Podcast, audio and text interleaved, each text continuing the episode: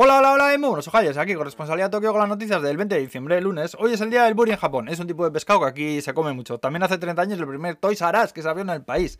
Eh, bueno, el viernes no me dio tiempo a contarlo, pero hubo un incendio en una clínica en Osaka donde murieron 24 personas. Parece ser que trasladaron 27 personas al hospital en paro cardíaco, de las que lograron reanimar a 3 y el resto murió debido a la inhalación de monóxido de carbono. El incendio fue provocado y parece que el principal sospechoso es uno de los que están en condición crítica en el hospital. Hay testigos e incluso imágenes de cámaras de seguridad que le implican. El fuego se cebó cerca de las escaleras que la única vía de escape, lo que ha llevado al gobierno a ordenar inspeccionar alrededor de 30.000 edificios con la misma estructura de esta de que la única salida de unas escaleras y tal, que para que no vuelva a ocurrir esta tragedia. Eh, luego más cosas, hubo récord de Nevada en Sapporo, la más gorda de la que se tiene registro, ha fallecido la actriz Ayaka Kanda, esta chica cantaba muy pero que muy bien, le puso la voz a la versión japonesa de Frozen, de la voz a Ana.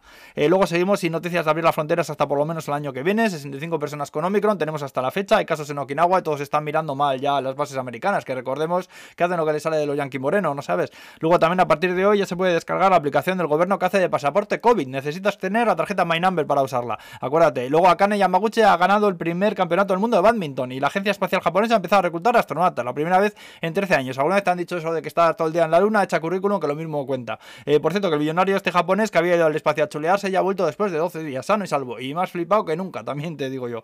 Y luego han empezado a sondear el suelo para construir el túnel por el que se verterán las aguas radiactivas de Fukushima al mar. Ahí se va parda, te lo digo desde ya. Eh, también hay escasez de fresas este invierno y el Museo Ghibli de Mitaka sigue pasando las canutas y siguen pidiendo ayuda a la gente alrededor del mundo en forma de donaciones. También venden cosas online en una web por si quieres ayudar y de paso te llevas un Totoro como este que le he tirado antes y no sabía dónde estaba. ¡Ay, Totorete!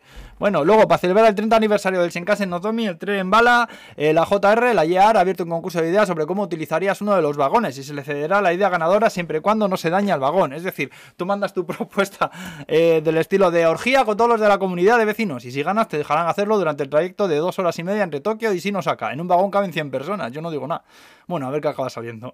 Y ya estaría. Si estás por Kioto, pásate por el pabellón de oro que parece que está todo cubiertito de nieve, más bonito que todas las cosas. Si no estás en Kioto, busca por internet que hay fotos así muy chulas y tal. Ahora pues, buen lunes, Agur.